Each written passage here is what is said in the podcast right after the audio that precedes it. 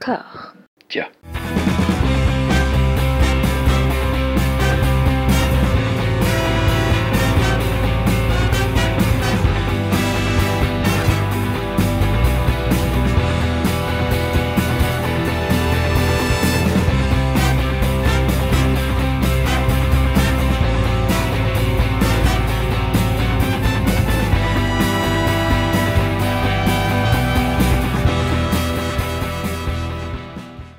Bonjour à toutes et à tous. Je sais que j'avais dit dans un épisode de la semaine dernière, celui consacré à Damien Chazelle, que j'espérais que j'allais éviter dans les temps à venir les, enregistrements euh, tout seul.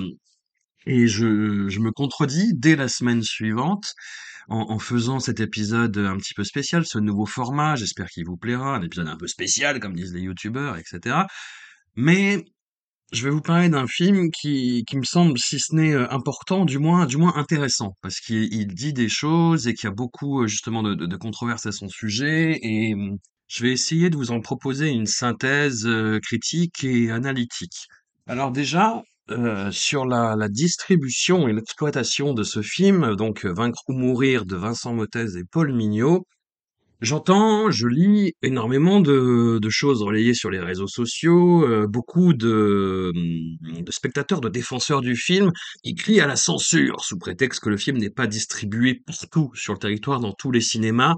J'exagère, mais à peine, hein, c'est-à-dire qu'il y, a beaucoup de gens qui découvrent par son, son entremise en fait le, le monde de l'exploitation cinématographique, qui, qui découvrent que les films ne sont pas distribués partout, qu'il y a parfois des territoires qui ne bénéficient pas de l'intégralité de, des sorties euh, hebdomadaires.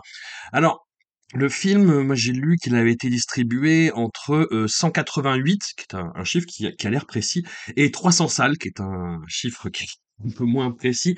Mais pour vous dire déjà que 188 salles, ce qui est le, chiffre le plus bas, donc c'est déjà énorme en fait pour une euh, production euh, de ce type avec un budget annoncé de, de 3,5 millions d'euros, ce qui est modeste et en même temps dans une sorte d'entre-deux, ce qu'on qualifiait avant de, cinéma du milieu, et ce qui est assez paradoxal parce que le film est très ambitieux. hein. Je ne voudrais pas m'avancer outre mesure sur le sujet, faute d'une enquête approfondie, mais j'émets l'hypothèse, je devine que certains euh, postes de production ont bénéficié de l'appui et de la bonne volonté du bénévolat de, de Follet, au profit notamment, j'imagine, de la rémunération des acteurs principaux. Alors, pour revenir à, la distribution du film, comme je disais, 188 salles, c'est pas rien en fait. Ça, c'est quelque chose dont rêveraient énormément de premiers films. Et surtout, mais c'est ça qui m'a surpris, en fait, c'est que le film a une facture technique qui est limite amateur, hein, qui, je pense, quand on compare ça euh, à tout ce qui se fait, on peut penser ce qu'on veut du cinéma français, mais il y a un savoir-faire technique et un professionnalisme qui fait que ce qu'on voit en salle, c'est propre. Il y a, y a pas d'aspérité, il n'y a pas de défaut qui pète à la gueule, euh, sauf catastrophe industrielle, et encore, euh, on, on se débrouille pour cacher tout ça. Et justement, c'est une des caractéristiques, je pense, formelles du film, c'est qu'il y a beaucoup de volonté de, cacher la misère, euh, entre guillemets. Parce que le film, comme je le disais, est très ambitieux, qu'il y a beaucoup de scènes de bataille, il y a beaucoup de scènes euh, où justement on veut démontrer un peu la violence et la furie de la, de la guerre. Et on n'a pas, on pas le, le- le budget qui va avec. On n'a pas voulu mettre le budget euh, qui va avec dans ces conditions. Et ce qui donne un film qui est euh, formellement, techniquement aberrant. C'est-à-dire que notamment, moi, ce qui m'a frappé dès les premières euh, séquences, dès qu'on a passé en fait les entretiens avec les historiens et qu'on entre dans le vif du sujet de la reconstitution, il y a un mixage sonore en particulier qui est catastrophique. Quand je dis catastrophique, c'est qu'il y a des niveaux différents d'une scène à l'autre. Alors, vous me direz, oui, mais euh, ça c'est vraiment euh, du, du, du chipotage euh, de, de quelqu'un qui va beaucoup au cinéma. Je pense que ça s'entend pour euh, un, un spectateur lambda, en fait, qui sera peut-être moins gêné. Mais là où ça devient franchement euh, embarrassant, et y compris pour ce que le film veut véhiculer, c'est que ça se répercute sur les dialogues. C'est-à-dire qu'il y a certains dialogues qui sont difficilement audibles aussi parce qu'on a retenu peut-être des prises où euh, on a dû faire vite et euh, on a retenu des prises qui au, montage sonore, on dit oh ça passe, ça va, on comprend ce qu'il dit. Sauf que la réalité du film, c'est a certaines répliques qui ne sont pas audibles. Mais dans un film à visée professionnelle qui arrive sur des écrans de cinéma, c'est quand même quelque chose d'assez euh, d'assez perturbant quoi. Et après tout, tout ce qui peut caractériser, qui peut séparer en fait une production amateur d'une production professionnelle, vous allez dire que c'est les, les, les goûts et les couleurs et que certains spectateurs ne font pas attention à ça. Mais moi je trouve je trouve ça aberrant. Je trouve ça aberrant en fait qu'un film euh, qui, qui soit à ce point bricolé et rafistolé arrive sur près de 200 écrans. Moi, je trouve ça complètement fou. C'est-à-dire que, voilà, moi, je, je peux bitcher sur la qualité euh, professionnelle, sur le rendu professionnel. Là, je fais un podcast, vous voyez, typiquement qui est, euh, qui est amateur, où je sais pertinemment euh, que le, que le son n'est pas bon, et, et ça m'emmerde, et ça m'emmerde, mais en même temps, je n'ai pas de prétention à, à le diffuser euh, plus que, qu'en dehors bah, de, du cercle d'initiés, du cercle de gens qui, ont, qui en ont pris leur parti, même si ça les fait chier, parce que je sais pertinemment aussi qu'il y a des professionnels du son qui écoutent et que ça leur fait saigner les oreilles. Et j'en excuse encore une fois. Mais voilà, moi je n'ai pas la prétention euh, qu'à vaincre ou mourir d'être diffusé dans le plus de, de réseaux possibles et, euh, et voilà. C'est deux choses complètement différentes. Vous voyez, c'est un, un film d'une facture technique telle que Vaincre ou mourir ne devrait pas normalement avoir autant de diffusion. Donc non, il n'y a pas eu censure sur Vaincre ou mourir. Au contraire, on- quand on observe vraiment euh, le milieu de l'exploitation et de la distribution, il y a eu une bienveillance et une magnanimité vis-à-vis du projet, au contraire, qui est incroyable, qui est euh, qui témoigne justement de, de, de, de l'ouverture d'esprit euh, de, de certains exploitants. Enfin, je, je veux dire, c'est normalement il peut y avoir une diffusion et une distribution pour ce genre de projet, mais ça ne dépasse pas euh, 5 salles à Paris euh, intra, intramuros, quoi. Et même un petit peu euh, en élargissant le cercle, il y a, je sais qu'il y a certaines salles qui peuvent accueillir des, des, projections de, de, films amateurs, et, et tant mieux, et c'est très bien. Mais pour une, une diffusion euh, à, ambition nationale, c'est quand même une autre limonade, quoi. Enfin, je sais pas, il y a des standards de base qui là ne sont pas respectés. Il y a, heu, outre le mixage son, il y a, bah, la la la facture technique, le rendu visuel. Comme je disais, il y a beaucoup, heu, de choses qui cachent la misère. J'ai l'impression que chaque scène est un cache-misère. Dans la mise en scène, pour pour prendre, heu, ce ce ce point de vue-là, dès qu'il y a une scène un petit peu ambitieuse, on va multiplier les plans en contre-plongée. Bah, pour pas filmer, heu, l'entièreté du décor, pour rester sur un point de vue qui peut rester potable et qui peut faire d'époque, et pourquoi pas? Mais le problème, c'est que quand on multiplie à outrance, comme le fait Vaincre ou Mourir, ce genre de plan, eh ben, ça casse complètement l'action. En fait, ça rompt le contrat moral. On, voit la couture, on voit le, dispositif, le stratagème, et ça sort complètement de l'action et c'est complètement contre-productif. Il y a énormément sur euh, la photographie du film, énormément de contre-jour, énormément de flair, de choses justement pour brouiller un petit peu, pour flouter l'image. Et pareil, ça, ça nous bascule dans un sentiment euh, d'irréalité qui ne marche pas et qui est contre-productif. Il y a dans le montage beaucoup de plans très cut pour donner l'illusion de l'énergie, de l'agressivité, de la violence. Sauf que pareil, ça anesthésie complètement le regard au bout d'un moment. Tout est fait, comme je le disais, pour essayer d'immerger le spectateur dans la violence de ce qui s'est passé, pour lui donner euh, un sentiment d'empathie par rapport à ce que vivent les personnages, mais ça ne marche pas. Et surtout, le, le gros problème, c'est que, comme je le disais, tous ces stratagèmes qui peuvent avoir leur utilité, qui peuvent avoir leur sens même, ici sont tout simplement utilisés comme cache-misère et avec une répétitivité qui est effroyable et qui finit pareil par complètement lasser, par complètement sortir de ce qu'on est en train de regarder, sachant qu'il y a plein d'autres éléments qui ne vont pas en fait.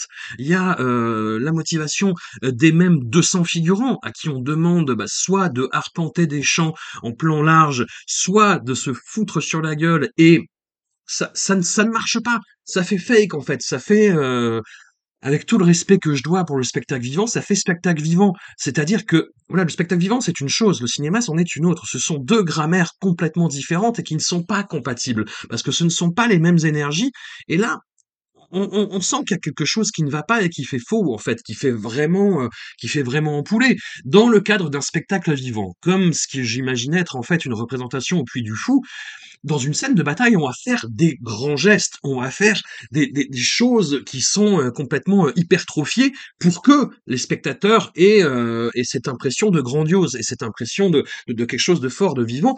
Quand tu fais ça sur des plans resserrés, bah, ça ne marche pas en fait. Ça ne marche pas. Il y a quelque chose qui fait complètement faux, qui fait, euh, qui fait, ouais, qui fait théâtral. Et le théâtral, c'est pas quelque chose de mauvais en soi, mais comme je le dis, quand c'est filmé, ça ne marche plus. Il faut trouver, ce sont deux grammaires différentes. Il faut trouver une autre façon de véhiculer ça et ça ne marche pas. Et sachant que le film est essentiellement constitué de, plans comme ça, eh ben, ça, ne peut pas marcher. On ne peut pas avoir un résultat convaincant avec ce genre de choses et ça donne une impression qui est très rébarbative, qui est fausse, qui est, euh, qui sort complètement de l'intrigue. Et c'est accentué par le fait qu'il y a, euh, je ne sais pas, j'ai l'impression qu'il y a plusieurs dizaines de plans qui sont répétés, qui reviennent, qui sont des espèces de scansions de l'action. euh, je parle pas de la, la, scène euh, ré- récurrente où le personnage principal, euh, donc joué par Hugo Becker, euh, est dans une espèce de euh, d'état mental, dans un, un éther, un décor noir, où il voit juste son cheval, où il y a de l'eau par terre, et où il, re- il revit, euh, où, il voit en fait toutes les batailles défiler devant ses yeux, et ce qui, ce qui permet euh, voilà, d'adopter ce, ce, ce ton euh, très, très sentencieux et très lénifiant, en fait, où il va expliquer beaucoup en voix off ce qui se passe, faute de pouvoir le montrer à l'écran. Non, je parle vraiment de répétition de plans dans les batailles qui reviennent. Enfin, j'ai l'impression d'avoir identifié, ouais, au, au- moins une vingtaine. Et tout ça contribue à installer cette distance avec le récit, avec ce qui se passe, auquel on ne croit pas. On a l'impression de voir une reconstitution vraiment faite à l'arrache. Et c'est un petit peu le problème qu'il y avait dans Les Visiteurs 3, La Révolution de Jean-Marie Poiret. C'est-à-dire que, euh, comme dans ce film-là, les costumes et les accessoires sont OK, ça, ça fait à peu près vrai, mais il y a un vrai problème d'incarnation qui est peut-être lié à la technologie numérique, je ne sais pas, c'est c'est une question à à se poser mais qui, qui fait qu'on ne croit pas à ce qui se passe. On n'a pas l'impression de voir des personnages d'époque, déjà, quel que soit le travail qui a été fait sur les dialogues, euh, bon, qui sont très, très, très euh, sentencieux, hein, comme je disais tout à l'heure, euh, ou vraiment la, direction d'acteur, en fait. Le problème, comme dans Les Visiteurs 3, c'est de voir ces personnages-là qui ont du mal à être incarnés véritablement par les comédiens, euh, déambuler dans des lieux qu'on devine ne pas être d'époque, en fait, qu'on devine vraiment être filmé à l'époque contemporaine. Il y a, il quelque chose qui ne va pas. Il y a une dissonance cognitive entre ce qu'on essaye de représenter et la réalité de ce qu'on voit à l'écran. Ça ne marche pas. On voit des personnages fantoches, des marionnettes déambuler dans des décors qui n'ont pas été du tout remaniés, qui sont propres, qui sont cliniques, qui sont filmés à contre-jour, qui sont filmés dans l'obscurité pour euh, voilà, ne, pas montrer ce problème-là et ne pas le faire vivre. Il y a une scène qui est absolument terrible à ce niveau-là pour le film. C'est une scène en plan séquence. Alors, ce qui tranche totalement hein, avec le, reste de la production, qui, comme je le dis, bah, est monté très cut, euh, euh, avec des scènes qui se veulent efficaces. Il y a une scène en plan séquence après une bataille où euh, le personnage de, de Charette dit bon, on faisait la guerre et le soir, euh, on faisait la fête. Et donc, il y a un plan séquence qui suit le personnage de Charrette évoluer de personnage en personnage. Et là, mais c'est euh, c'est l'alali euh, cinématographique, c'est-à-dire qu'on sent vraiment. Après, tout plan séquence est une mise en scène. Tout plan séquence est une mise en scène, mais là, voilà, on sent limite que les acteurs sont en train de regarder les marques pendant qu'ils nous parlent sur le sol.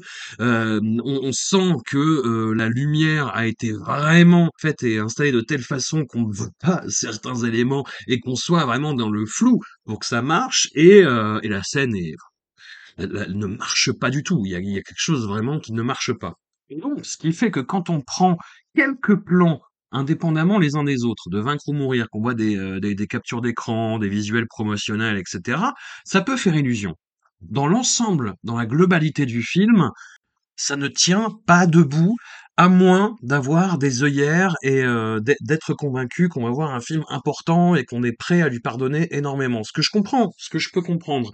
Mais pour un spectateur lambda, parce que le but du film, c'est vraiment euh, d'évangéliser et de faire du prosélytisme par rapport à tout ce qu'il raconte et tout ce qu'il veut véhiculer, je ne vois pas comment ça peut marcher. Je ne vois pas comment ça peut marcher parce que le public est plus éduqué et sophistiqué que ce que le film suppute. Et ça, c'est un vrai problème pour le film. Mais pour en finir avec la distribution, vraiment, je le répète, je l'ai dit, je le répète, il n'y a pas eu de censure. Il n'y a pas eu de censure. Au contraire, il y a eu une bienveillance qui est très rare du monde de l'exploitation par rapport à, une production de ce type, de ce calibre. Vraiment, le film a une facture amateur. Il y a, il y a, j'ai cité les principaux, les principaux points, mais euh, même dans la direction d'acteur, ça se sent. Rod Parado, qui est un acteur qui a pu faire ses preuves et être euh, respecté et admiré dans le milieu, voilà, il y a un film qui va sortir euh, en février qui s'appelle euh, Apache. On sent qu'il est en fragilité dedans. Et là, dans Vaincre ou mourir, il est complètement livré à lui-même et il ne fait pas le poids par rapport à ses, ses petits camarades et ses, c'est assez malaisant dans certaines séquences. Francis Renaud, qui est un acteur que j'ai pu euh, vraiment apprécier euh, dans des polars, dans des films de genre, pareil, il est complètement livré à lui-même, et ce qu'il fait dans Vaincre ou mourir, c'est euh, apoplectique. C'est-à-dire qu'il est, euh, il est, lui aussi, il est complètement livré à lui-même, et ça se voit. hein. Il joue dans un autre film, et il joue sur une autre planète aussi. Hein. Il est vraiment... euh, Là, lui, il est à fond dans le spectacle vivant, mais dans le spectacle vivant de, de fête foraine, quoi. Et pourquoi pas? Pourquoi pas? Sauf que là, ça ne va pas avec la, gravitas que le film aimerait avoir. Tout d'un coup, on a un espèce d'élément euh, zé- Zébulon Zumba avec le visage prêt à exploser et, c'est, ça, ne, ça ne peut pas fonctionner. Ça, ne peut pas coller avec le, le ton du film. Et il y a d'ailleurs une vraie surprise à retrouver. Tout de même, un, un casting qui tient la route dans un tel projet. On a Hugo Becker, comme je disais, qui a quand même une petite carrière derrière lui. Il y a Gilles Cohen, qui est un super acteur et qu'on là on retrouve en, second rôle, en, en sbire, en second euh, en chef de du personnage euh, du personnage principal. On a euh, Grégory Fitoussi, qui est quand même un acteur qui, pareil, a sa petite carrière derrière lui. euh, et puis des, des, des seconds couteaux qu'on n'a pas vus depuis longtemps et qui, ont des trognes, qui ont des gueules, qui disent leur, euh, leur dialogue avec un certain panache. Antoine Bassler, Dominique Bettenfeld, des rescapés du Doberman de Yann Kounen, et qu'on retrouve là. Voilà, c'est c'est très très très étonnant. Les réalisateurs euh, mentionnent et euh, créditent à cet égard, en fait, la directrice de casting, Emmanuelle Prévost, qui effectivement a, a son petit euh, palmarès hein, derrière elle et qui a fait des miracles dans, cette production-là. Et je me suis interrogé, je me suis demandé euh, co- comment tous ces acteurs-là se sont retrouvés là-dedans. Alors, il y a, peut-être une, euh, une symbiose avec la, portée et les, ambitions du projet. Et c'est en tout cas ce qui se dégage des interventions des acteurs quand on les voit s'exprimer en avant-première. Voilà, qui ont quasiment l'impression de faire acte de résistance par rapport au, au tout venant du cinéma français. hein. Je, je reprends leurs propos, je n'exagère pas, je n'amplifie pas. Et disons que ce parti pris, justement, de, de, de mettre euh, beaucoup l'accent sur, euh, sur un aspect euh, un petit peu clinquant, un petit peu flashy, entre guillemets, le casting, ça m'a rappelé bah, le, le fait qu'il y ait le studio Canal Plus euh, derrière là, et que le, ce soit assumé par euh, Bolloré, euh, bah, qui est vraiment dans une guerre culturelle, hein, qui est vraiment dans une guerre culturelle et qui veut en, en remontrer à, à la bien-pensance euh, qui dicte voilà nos pas et nos vies, n'est-ce pas? Et toute proportion gardée, ça m'a rappelé un petit peu le, fonctionnement de la chaîne euh, CNews, en fait, que je regarde de temps en temps pour, euh, être au courant de, ce qui s'y fait, et où c'est pareil, en fait. On a l'accent qui est mis sur des têtes d'affiche, euh, fois invraisemblables, souvent discutables, hein, pour, dire le moins, et où par ailleurs, je sais pas si ça vous a frappé, moi ça m'a vraiment frappé, pour une chaîne qui, qui se prétend quand même hein, de, bah, de délivrer de l'information et de faire euh, vraiment un, un- travail important, il y a des problèmes techniques, mais à la pelletée en fait, que ce soit dans les bandeaux, que ce soit dans les problèmes de son, dans les retours plateaux, CNews, c'est une Zumba, mais invraisemblable à cet égard-là, et qui, qui est vraiment, mais sur le, sur l'amateurisme. Je sais pas, moi, j'ai pu participer à des émissions de, de, de chaînes locales avec moins de budget et euh, moins de personnel, mais où c'était compétent, quoi, où il n'y avait pas ce genre de, de, problème qui se répétait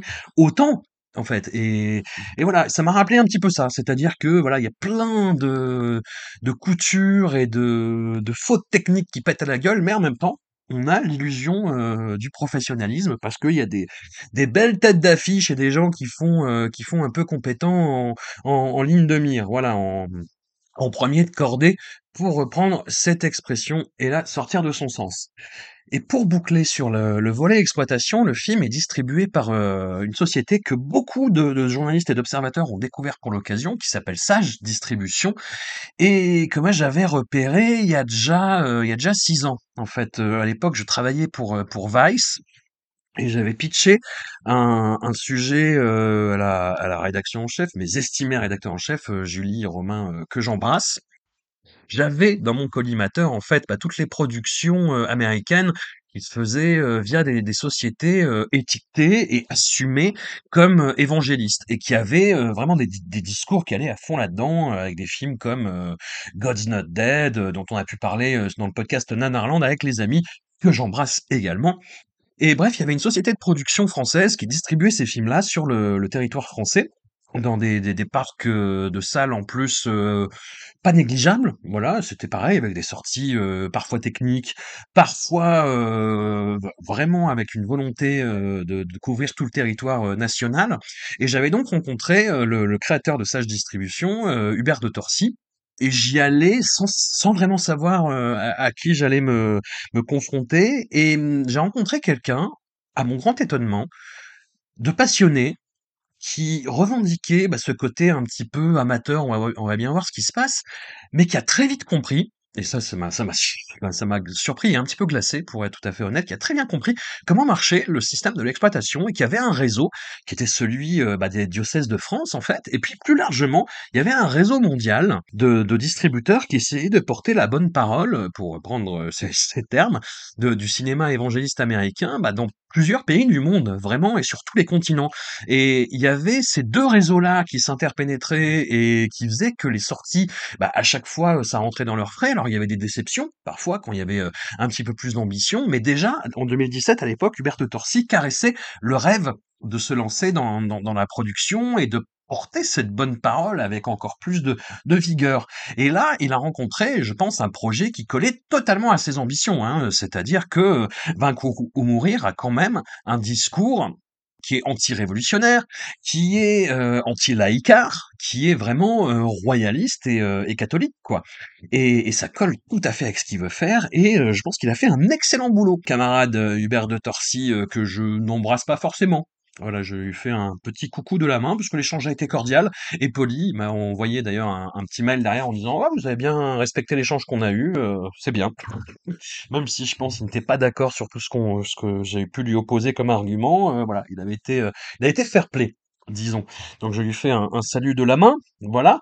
Mais voilà, je reconnais qu'il a fait un très bon boulot parce que convaincre, près de 200 salles de diffuser ce machin, faut quand même y aller à la manœuvre, hein. Et après, il y a le le le le poids, heu, du succès du du Puy du Fou, il y a le sérieux de ce qui peut rester d'image de de de Canal+, mais il a quand même fait le boulot il est allé à la manœuvre et heu et voilà, il a fait un très bon boulot.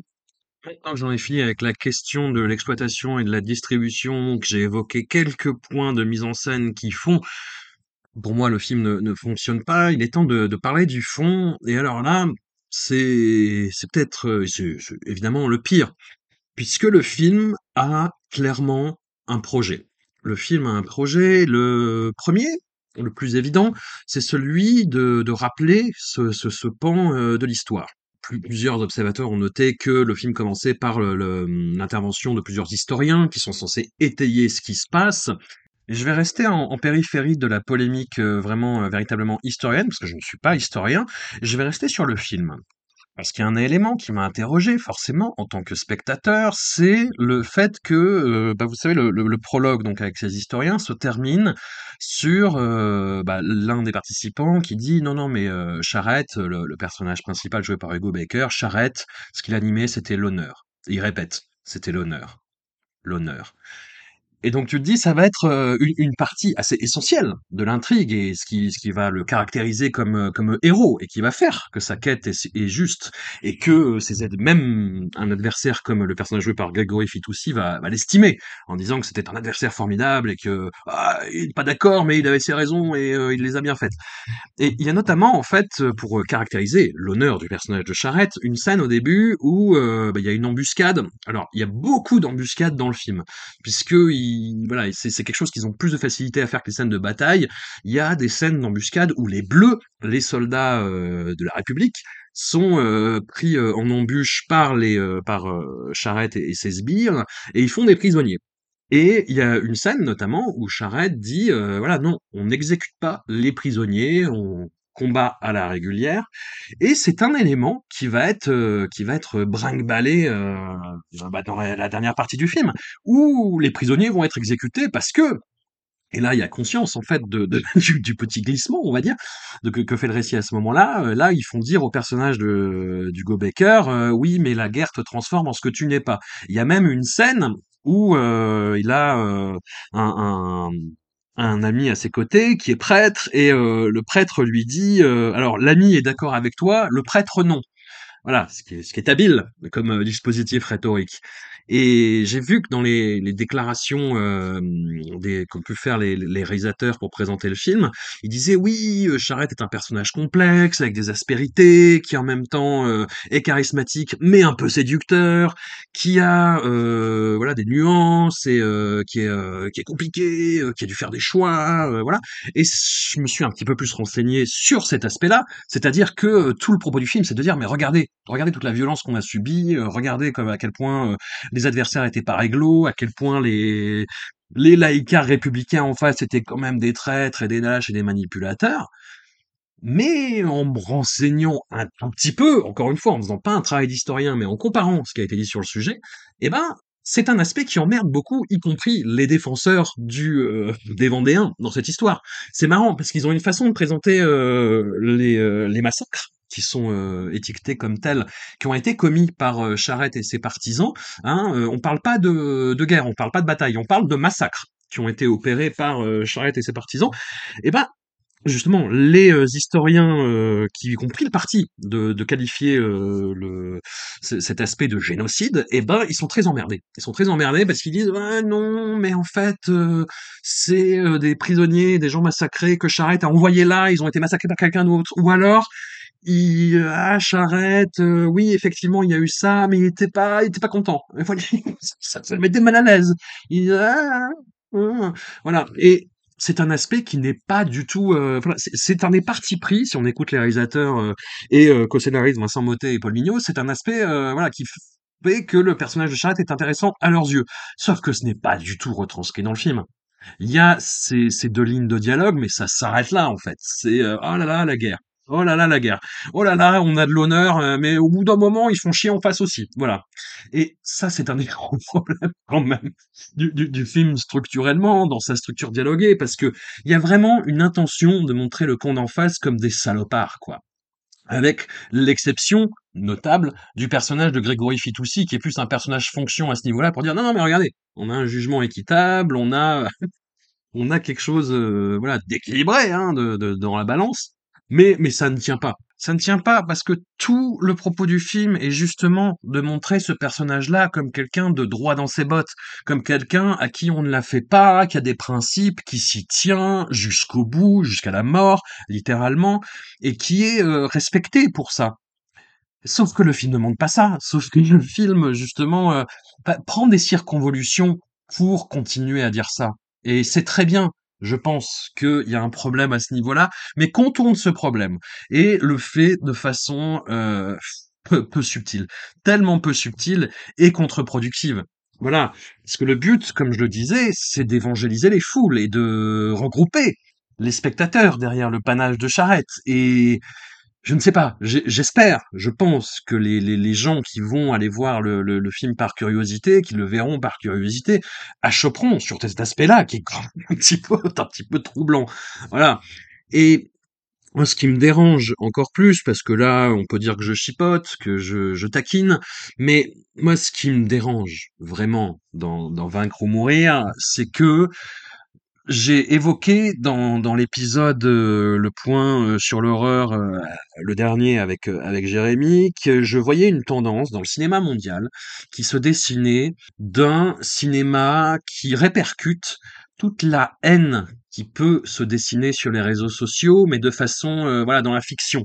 Et dans une fiction qui en plus s'empare du réel pour appuyer sa propre idéologie. Et c'est un cinéma que je trouve dégueulasse, que je trouve euh, horrible, que je trouve manipulateur, que je trouve humainement sale, que je trouve euh, humainement horrible.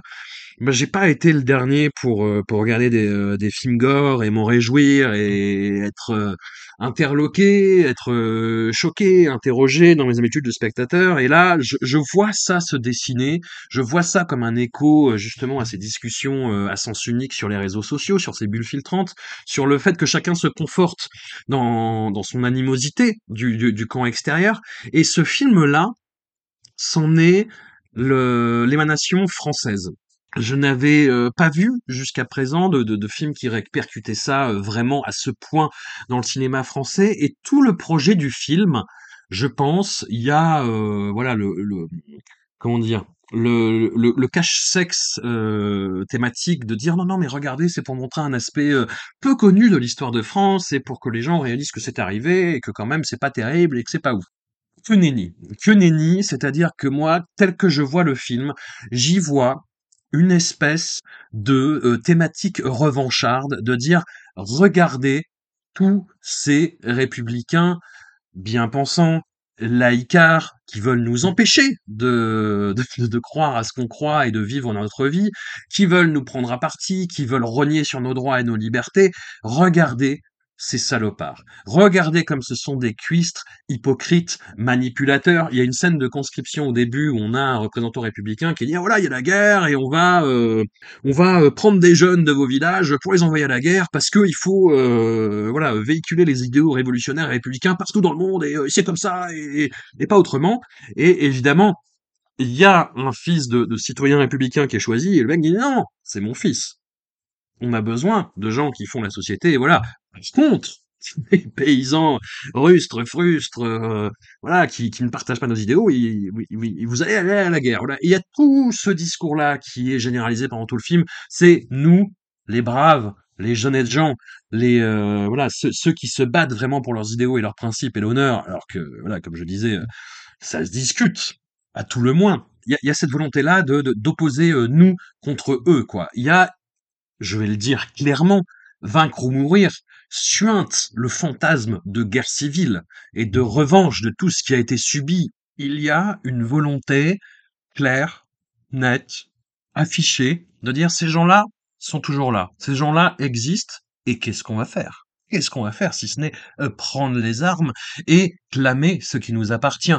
Le film Vaincre ou mourir, moi j'y vois énormément de correspondance avec le peut-être le film le plus atroce que j'ai vu euh, de cette décennie qui est encore jeune, euh, heureusement et malheureusement, je ne sais pas ce que l'avenir nous réserve, on verra.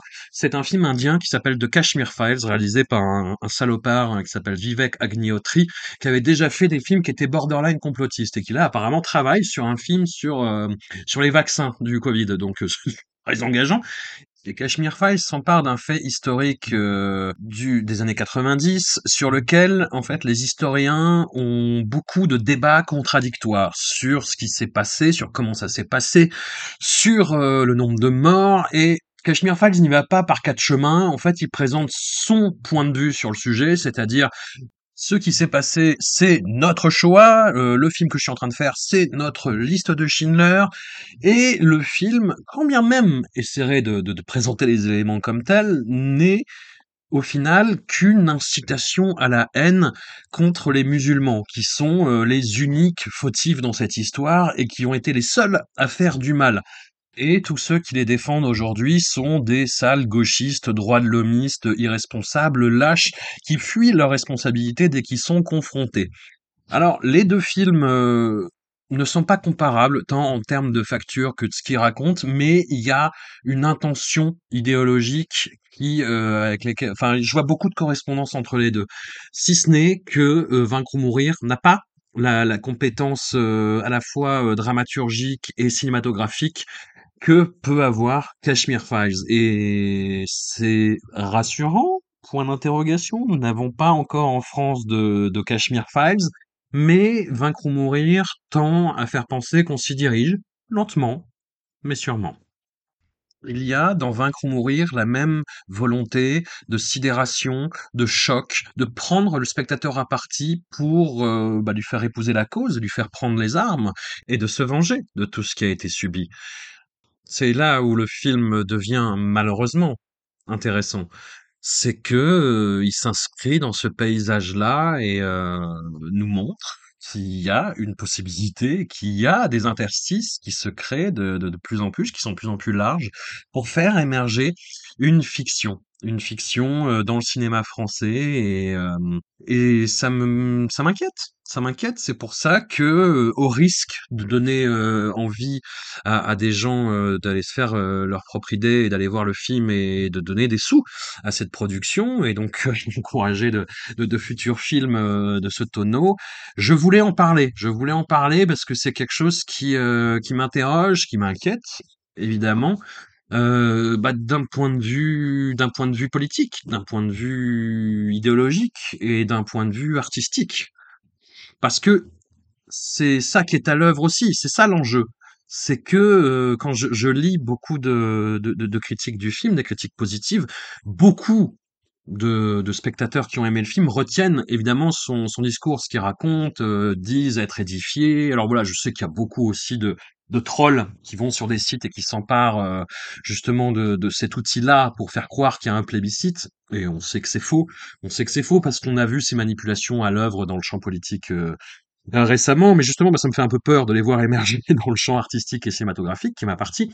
Mais hum, surtout, en fait, ça montre que peu importe la qualité artistique et cinématographique d'un film, tant que le propos colle à ce qu'on croit et à ce qu'on veut véhiculer, on s'en fout. On s'en fout que le film ait de la gueule, on s'en fout que le film ait de l'intérêt, euh, ait un intérêt artistique. C'est, je me demande en fait si Vaincre ou mourir n'est pas le, le Brevard que la France de 2023 mérite, finalement.